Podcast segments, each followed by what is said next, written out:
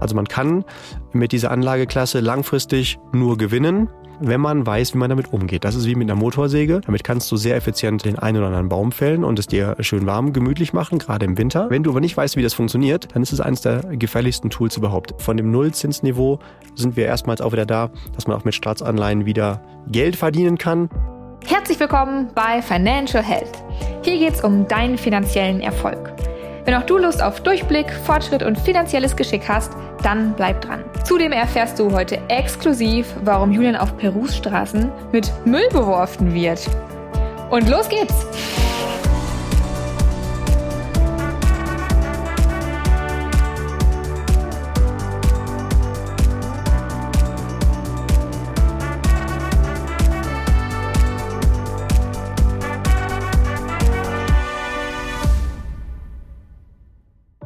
Julian, es tut mir leid für diese, ähm, für diese, für, für diese fiese Weltreisefrage zum Schluss. Aber äh, lieber Zuhörer, wie du wahrscheinlich schon mitbekommen hast, Julian ist ja auf großer Fahrt ähm, aktuell in Südamerika und ich weiß auch noch gar nicht viel. Also äh, ich weiß eigentlich nur, wo er ist und krieg immer mal ein Bild geschickt.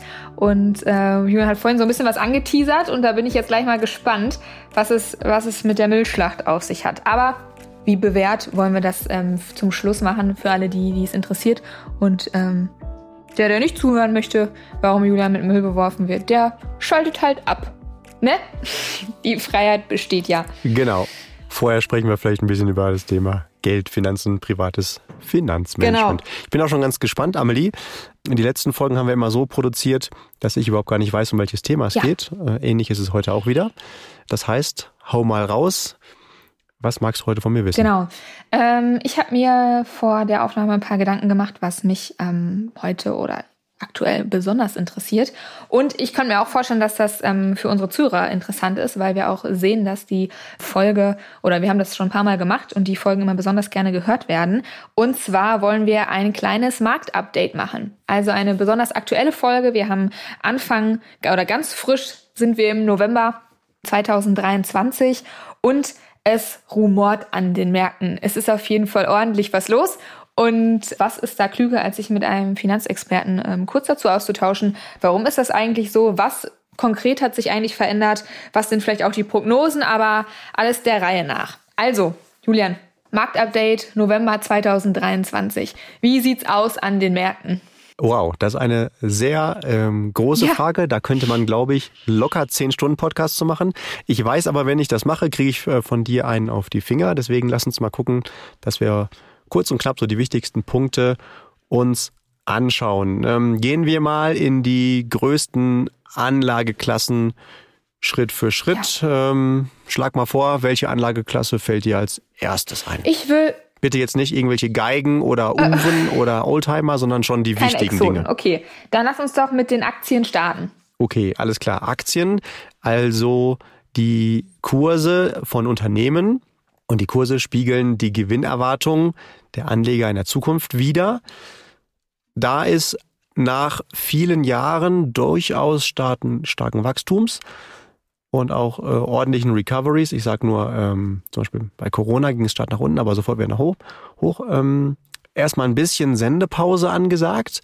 Äh, wir haben so mehr oder weniger erstmal flat. Viele Analysten erwarten das auch erstmal von den nächsten Monaten, vielleicht sogar den nächsten Jahren. Also heißt nicht, dass sich ein Kurs nicht mehr weiterentwickelt, sondern logischerweise schwanken die. Aber sie schwanken so, dass es quasi immer so plus minus null ist, mal einen Schritt nach oben, mal einen Schritt nach unten. Was zur ähm, Folge hat, dass diejenigen, die gerade Lust darauf haben, ihr Vermögen aufzubauen, eine große Chance haben. Denn wenn du regelmäßig in die Märkte reingehst, man kann das jetzt zum Beispiel gut über Sparpläne machen, dass das automatisiert ist in äh, zum Beispiel gut gemanagte Aktien-Investmentfonds, dann wirst du ähm, lange Zeit ein günstiges Preisniveau haben äh, und davon partizipieren, wenn dann irgendwann in der Zukunft die Kurse wieder hochgehen. Also natürlich macht es keinen Sinn, Anteile von Dingen zu kaufen, die viele Jahre nur flat gehen und nie die Chance haben, wieder zu steigen. So ist es natürlich in der Wirtschaft nicht, sondern sie wird ja dann auch wieder steigen, zumindest wenn sich alles so weiterentwickelt wie die vergangenen hunderte Jahre. Aber es ist schöner für den Vermögensaufbau, über eine lange Zeit dann eher günstige Kurse zu haben. Und da muss man unterscheiden zwischen, was fühlt sich psychologisch oder emotional gut an und was ist gut fürs Portemonnaie. Und das ist meistens gegensätzlich und auch einer der größten mhm. Geheimnisse von finanziellen Erfolg. Denn äh, wenn ich jetzt ganz klassisch jemanden frage oder wenn auch mich jemand fragen würde, was willst du lieber? Kurse, die eher stagnieren oder die steigen, dann würde man natürlich erstmal sagen steigen, weil das fühlt sich gut an. Aber wenn man Vermögensaufbau betreibt, dann ist es viel cooler, längere Zeit erstmal flach und dann geht es nach oben, weil man dann äh, viel mehr Anteile für das gleiche Geld bekommen hat, wenn man es verstanden hat. Also äh, Finanzpsychologie bedeutet, äh, so ein bisschen das Bauchgefühl auszuschalten und äh, das Hirn auf doppelte Leistung zu stellen. Und das haben wir im Umgang mit Geld selten gelernt. Woher auch, in der Schule bringt es uns keiner bei und unsere Eltern können das meistens auch nicht. Das heißt, ähm, umso schöner, lieber Zuhörer, lieber Zuhörerin, dass du hier zuhörst, denn du bist jetzt dabei, dir das Wissen aufzubauen und dann davon zu partizipieren, wenn du denn ein bisschen clever bist. Du musst nicht besonders intelligent sein, nur ein ganz kleines bisschen clever. Okay, ja, das sind wahrscheinlich für viele, die äh, irgendwelche Aktien oder Aktienfonds oder wie auch immer im Depot besparen, ähm, gerade ein bisschen äh, in Anführungszeichen ernüchternde ähm, Nachrichten, weil es natürlich, wie Julian gerade schon sagte, psychologisch immer schön ist, wenn es alles ähm, nach oben geht. Und wir hatten jetzt auch einige Jahre hinter uns, in denen das durchaus ähm, stetig der Fall war. Ähm, und langsam ändert sich das ähm, Blatt so ein bisschen. Aber das birgt äh, natürlich auch, wie Julian gerade schon sagte, wieder ähm, neue Chancen und ist eigentlich genau das, wovon ja auch die hohe Rendite ähm, der Aktien ähm, lebt. Mhm. Genau, und eine Sache ist ganz wichtig. Wenn ich mich für eine Anlageklasse entscheide, dann entscheide ich mich damit automatisch auch für einen Anlagehorizont. Ja. Der ist bei Aktien, Schrägstrich Aktieninvestmentfonds, Schrägstrich ETFs und was es da so alles gibt, äh, mindestens, also da streiten sich natürlich wieder die Experten, äh, die sehr optimistischen sind so bei fünf, sechs Jahre, die soliden bei sechs, sieben Jahre, bei den pessimistischen sogar bis zu zehn Jahren aufwärts. Das heißt, wenn ich heute da reingehe oder auch vor zwei Jahren reingegangen bin, dann darf ich nicht erwarten, dass es nach ein, zwei Jahren in jedem Fall sich auch für mich lohnt hat, sondern äh, je nachdem, welchem Lager ich angehöre, wir sagen, nehmen jetzt mal in die Mitte, so sieben, acht Jahre, dann kann es schon mal sein, dass ich sieben, acht Jahre warten muss, bis sich das im Schnitt gelohnt hat. Und das muss ich halt verstanden mhm. haben. Und und natürlich kann es sein, wenn ich meine einzelne Aktie kaufe, ich kaufe die heute und im, im halben Jahr ist die um 100 Prozent gestiegen. Das kann schon mal sein, ist aber nicht die Regel und auch auf gar keinen Fall etwas, was ich hochskalieren darf, denn dann sprechen wir eher von Spekulation und nicht von Investition. Investition bedeutet, dass ich das planen kann, skalieren kann und auch wiederholen kann. Und daher sollten wir immer diesen Anlagehorizont äh, berücksichtigen, gerade wenn ich selber da mit Aktien oder mit den ETFs arbeite, dann sollte ich das wissen. Oder ich habe halt einfach einen Experten an meiner Seite und der wird diese Anlageklasse nur dann für mich mit berücksichtigen, wenn er mich vorher gefragt hat, wie lange darf das Geld denn auch dann wachsen, bis du Plan mal dran willst. Gleichzeitig habe ich ja immer noch die Option, wenn irgendwas besonders doof im Leben gelaufen ist, dann kann ich dran gehen. Das ist ein Riesenvorteil. Aber dann darf ich nicht schimpfen, wenn es dann äh, noch nicht so steht, wie ich es mir das vorstelle. Mhm. Das ist ganz, ganz Ganz, ganz wichtig. Ja. Also man kann mit dieser Anlageklasse langfristig nur gewinnen, wenn man weiß, wie man damit umgeht. Das ist wie mit einer Motorsäge. Damit kannst du sehr effizient äh, den einen oder anderen Baum fällen und es dir schön warm, gemütlich machen, gerade im Winter. Wenn du aber nicht weißt, wie das funktioniert, dann ist es eines der gefährlichsten Tools überhaupt. Liegt aber nicht an der äh, Säge selbst, sondern an dem, wie wir damit umgehen. Und so ist es mit Finanzprodukten auch. Schön gesagt. Okay, gut. Weg von den Aktien. Wie sieht es denn aus mit, den, mit der Liquidität, mit den Geldmarktinstrumenten? Ja, ähm, Geldmarkt, Tagesgeld, der auch meistens dann als äh, Produkt von Endkunden äh, ist, maßgeblich geprägt von dem äh, vorherrschenden Zins, der wiederum geprägt wird von den Zentralbanken, in unserem Währungsraum der Europäischen Zentralbank, der EZB. Und da natürlich sehr erfreulich für die Anleger, die ähm, bitte in diesem Bereich nur Geld parken und damit nicht Vermögensaufbau betreiben. Da kommen wir von einem Nullzinsniveau äh, und haben jetzt äh, in kurzer Zeit, also eineinhalb Jahren, den schnellsten, größten Zinsanstieg der Geschichte hinter uns und sind jetzt äh, bei einem Niveau von roundabout 4 Prozent, so dass wir mit einem Tagesgeld fast, je nachdem, äh, was für ein Verbraucher wir sind, also mit welchem Ausgabeverhalten, ungefähr die Inflation wieder schlagen können.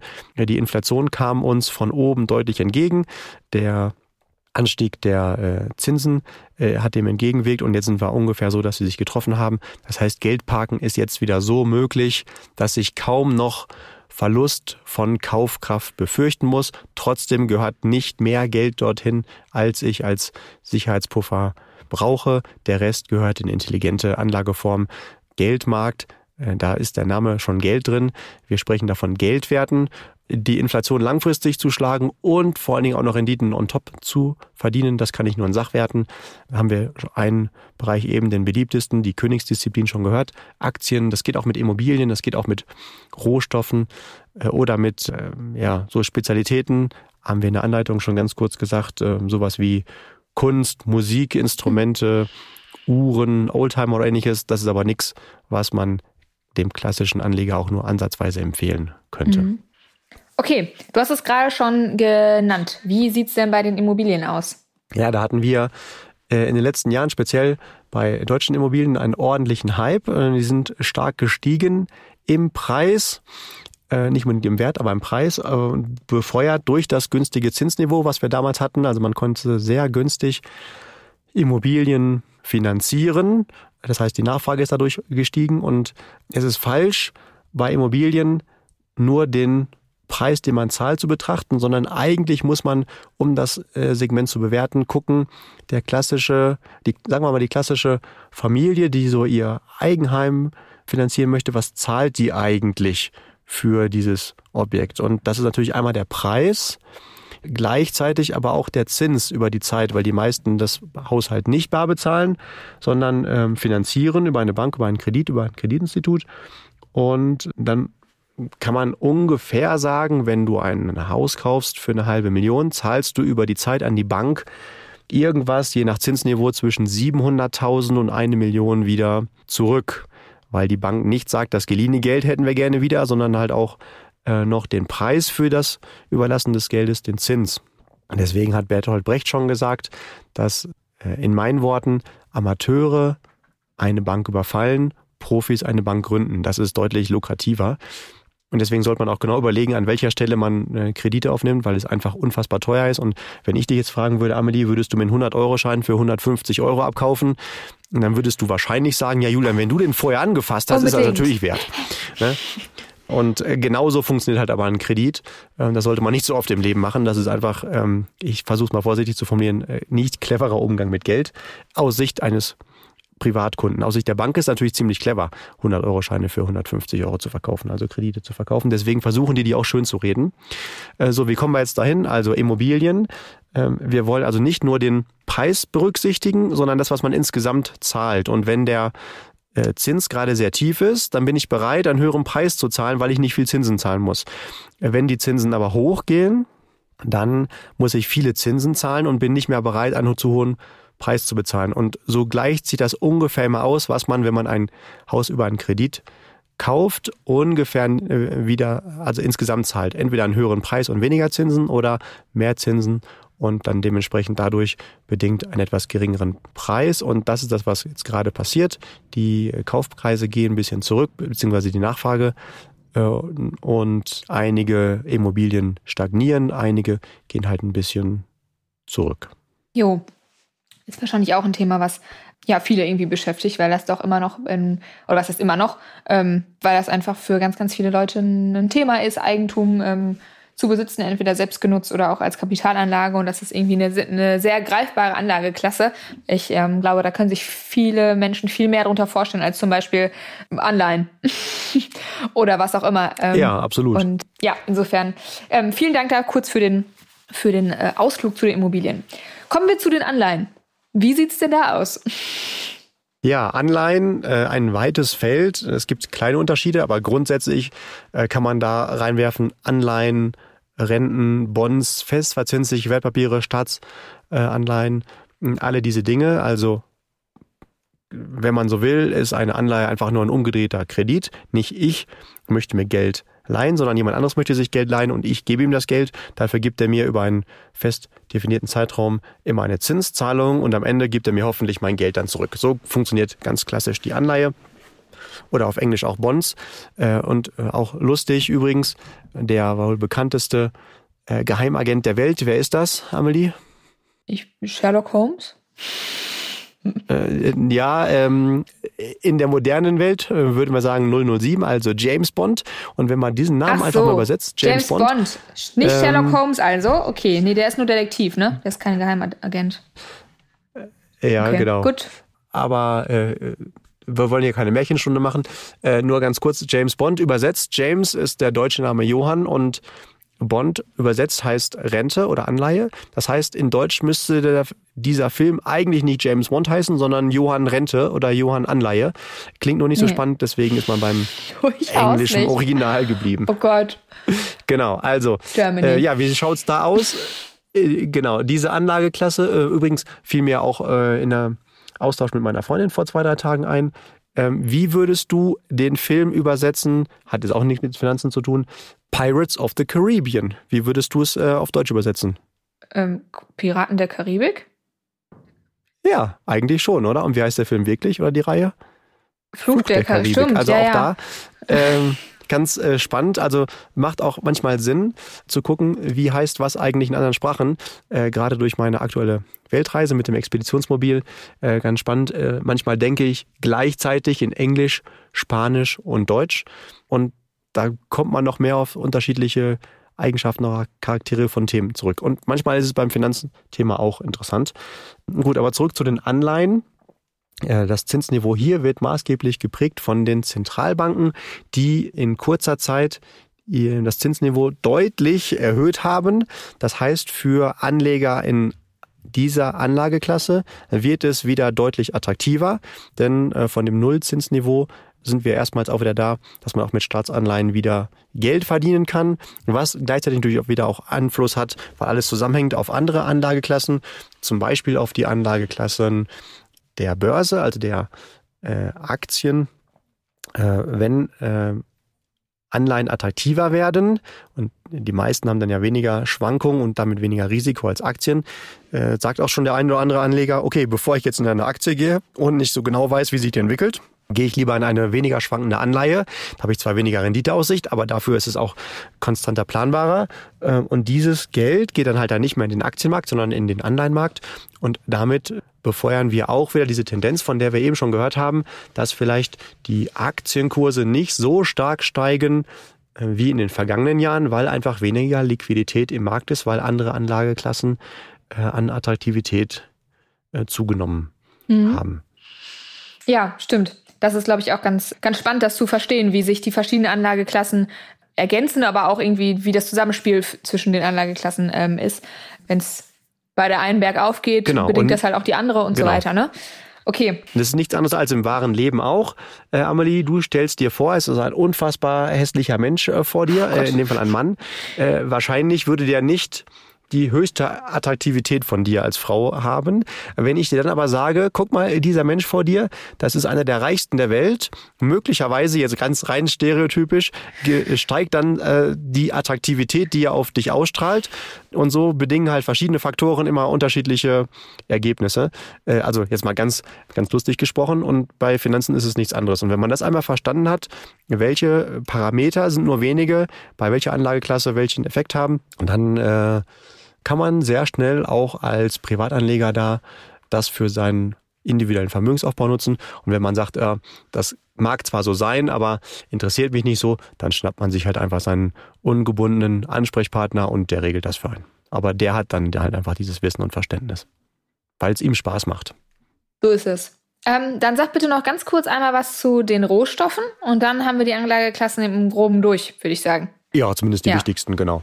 Ja, wir haben eben schon gehört, jede Anlageklasse hat so ihren Anlagehorizont und bei Rohstoffen, da sind wir sogar noch in den meisten Fällen oberhalb der Aktien, wo wir eben uns geeinigt haben auf so sieben bis zehn Jahre Anlagezeitraum. Das kann bei Rohstoffen auch schon mal schnell 10, 15, 20 Jahre sein. Deswegen spricht man da auch von Superzyklen.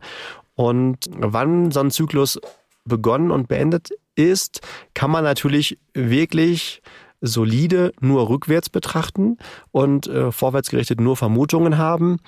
Äh, einige Analysten haben allerdings schon die Vermutung, dass wir wieder am Beginn eines solchen Superzyklus sein könnten und es auch interessant sein könnte, mindestens eine Beimischung, vielleicht auch eine kleine überdurchschnittliche Beimischung dieser Anlageklasse unter Berücksichtigung ähm, natürlich auch äh, andere Eigenschaften und der Schwankungsbreite mit in sein Portfolio mit reinzunehmen.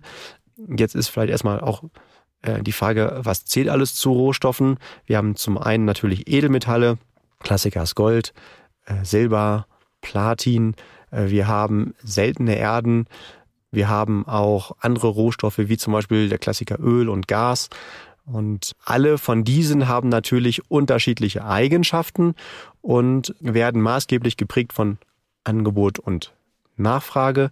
Kann ich dir auch noch ein bisschen was von meiner Weltreise berichten. Ich, natürlich betrachte ich die Welt, die ich erleben darf, hier in Südamerika auch immer aus Sicht des Finanzexperten Julian.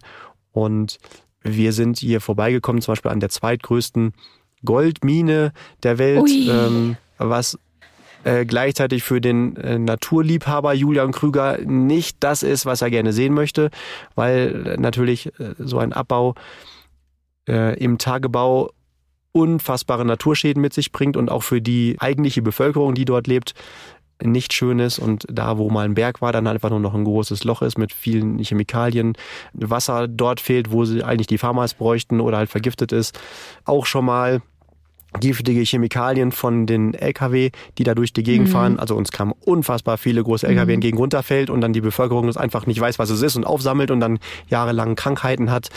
Und wenn man dann weiß, äh, andersrum, äh, Frage Amelie, äh, von einer Tonne Gestein, die bei speziell jetzt dieser Mine abgebaut wird, eine Tonne Gestein, wie viel Gold ist es da enthalten? Wenn du so fragst, wird es wahrscheinlich wahnsinnig wenig sein. Es ist weniger als ein Gramm, 0, ich weiß nicht mehr genau, 7 oder so, 0,8 ja. Gramm. Also es ist unfassbar, was da in äh, Abraum bewegt werden muss. Ja. Und äh, noch vor wenigen Jahren war die Effizienz doppelt so hoch. Und trotzdem lohnte sich das auch abzubauen. Und äh, was ich sehr toll fand, dass tatsächlich äh, die Minengesellschaft, die übrigens auch nicht mehr peruanisch ist, sondern natürlich jetzt äh, amerikanisch, also das ganze Geld bleibt auch nicht im Land oder viel davon. Mhm. Die äh, lokale Bevölkerung hat es geschafft, gegen das Ziel dieser Mine einen zweiten Berg abzubauen, so lange Protest auszuüben und da gab es auch Tote, dass das tatsächlich eingestellt wurde und äh, nicht ein zweiter Berg abgebaut werden darf. Äh, und gleichzeitig ist natürlich Gold ein wirklich auch großer Faktor ähm, für die äh, Finanzweltmärkte, was es wieder spannend macht.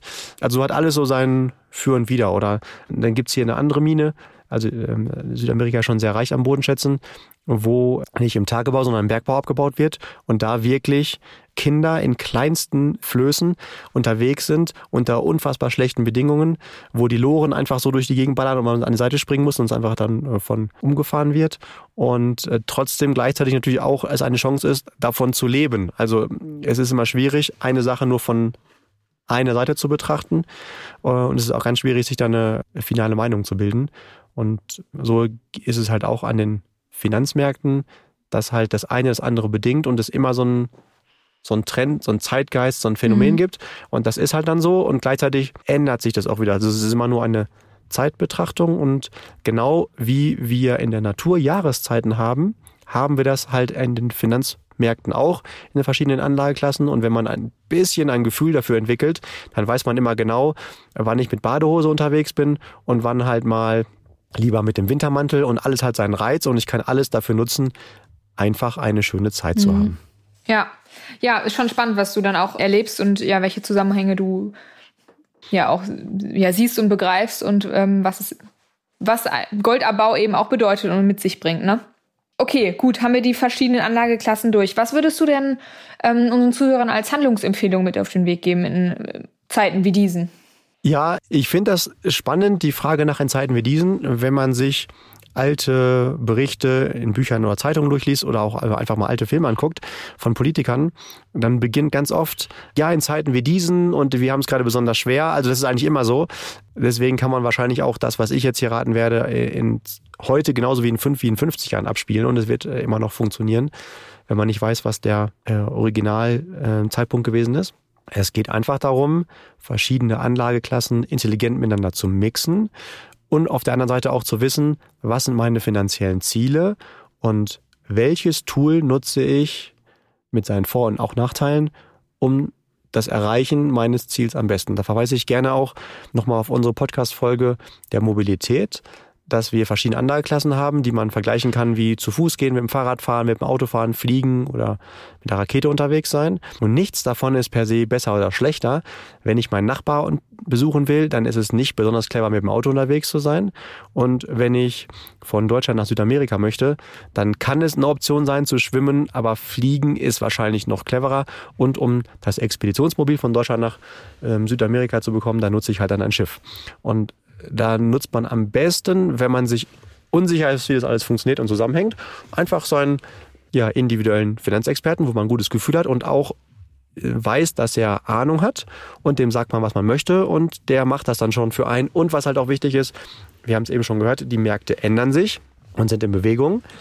Der ändert das auch für mich und zwar nicht nur dann, wenn ich gerade Zeit und Bock habe, sondern auch dann, wenn es mir mal nicht passt. Also ist einfach wie bei allen im Leben, für das Erreichen meiner Ziele, sei es Gesundheit, sei es persönliches Wohlergehen, sei es Finanzen, habe ich einfach jeweils einen Experten, der da für mich an der Seite ist.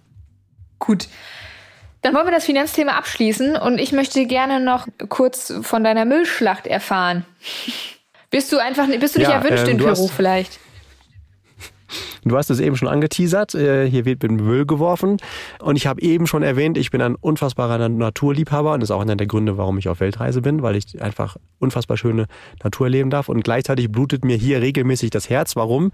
Denn die Peruaner, äh, die kennen das Prinzip, äh, Natur ist mir wichtig, scheinbar nicht so richtig.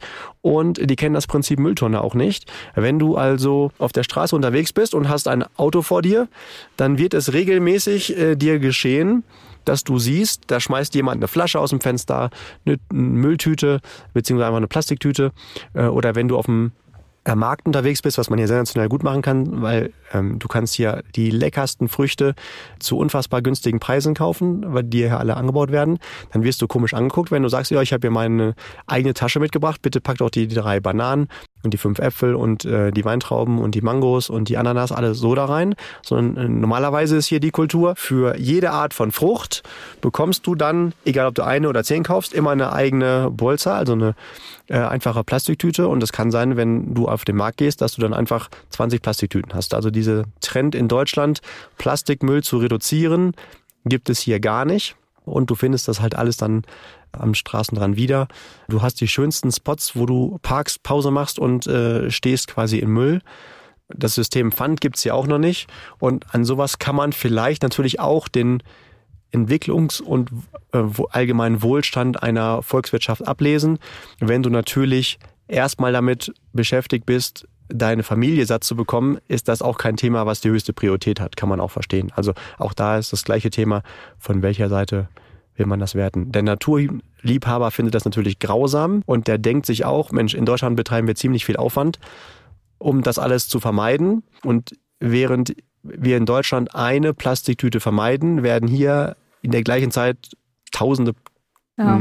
Plastiktaschen halt wieder rausgegeben. Mhm. Aber es ist halt auch so und äh, da darf man trotzdem auch natürlich eine Vorbildfunktion haben und wenn wir nicht vorausgehen, wer sollte es dann mhm. tun? Also wir können uns das auch leisten, weil es uns auch besser geht. Und hier gibt es wirklich Familien, gerade so in den ländlichen Regionen, die leben davon, einfach tagsüber zwei Schafe und einen Ochsen zu hüten. Und das ist halt ihr Lebens, ja. also das, was ihr Leben finanziert. Ähm, da beschäftigst du dich halt auch mit manchen Themen noch nicht so. Ne? Ja, ja, absolut ähm, verständlich. Und letztendlich ist es sicherlich auch ähm, zum ganz großen Anteil eine staatliche Aufgabe. Also natürlich kann der Einzelne gucken, was er tun kann, aber letztendlich muss es eben auch Regularien von oben, wie man so schön sagt. Ähm, genau, also die, geben. es muss halt ein Kulturshift geben, ja. genau. Du musst einen Sinn darin sehen, in dein, warum du wie handelst. Und ähm, definitiv ist hier Umweltschutz oder den Müll vernünftig zu entsorgen oder auch überhaupt zu trennen, kulturell einfach noch nicht geprägt. Und ja, das ist etwas, was ich mir wünsche, dass das hier auch ankommt. Ist auch nicht in allen Ländern so. Bisher also in, in Peru unfassbar anders. In anderen südamerikanischen Ländern ähm, wird es anders gehandhabt. Ja. Ich habe auch vor, ich glaube vor zwei Wochen ungefähr, eine Freundin getroffen, die war jetzt mit ihrem ähm, Liebsten in Ägypten.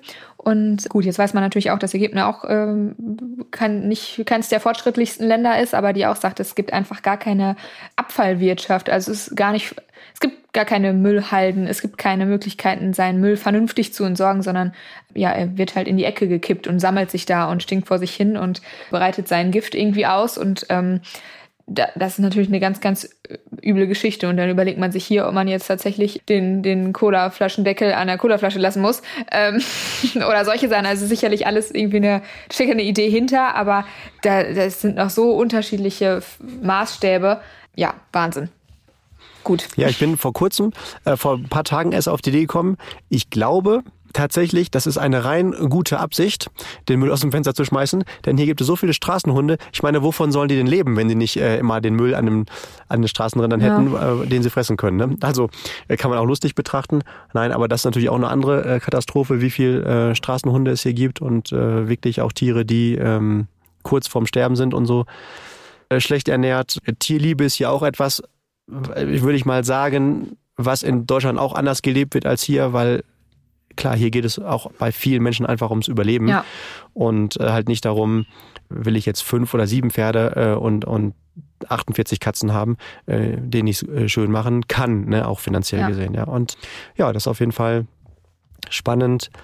Einer meiner persönlichen Coaches ähm, gibt mir auch immer wieder den Hinweis, Julian, bitte bewerte nicht, sondern frag dich immer nur, warum handelt jemand und äh, er wird eine gute Absicht dahinter haben. Was ist die gute Absicht? Und äh, du darfst dir gerne eine eigene Meinung bilden, aber die Welt ist deutlich komplexer als äh, das ist gut und das ist schlecht, ja. Ja. Ja, schöne Worte zum Schluss. Aber noch nicht die schönsten, für die bist du jetzt zuständig. Ja, damit willst du mit Sicherheit anteasern, dass ich jetzt hier unsere Verabschiedung anmoderieren darf. Das mache ich sehr gerne.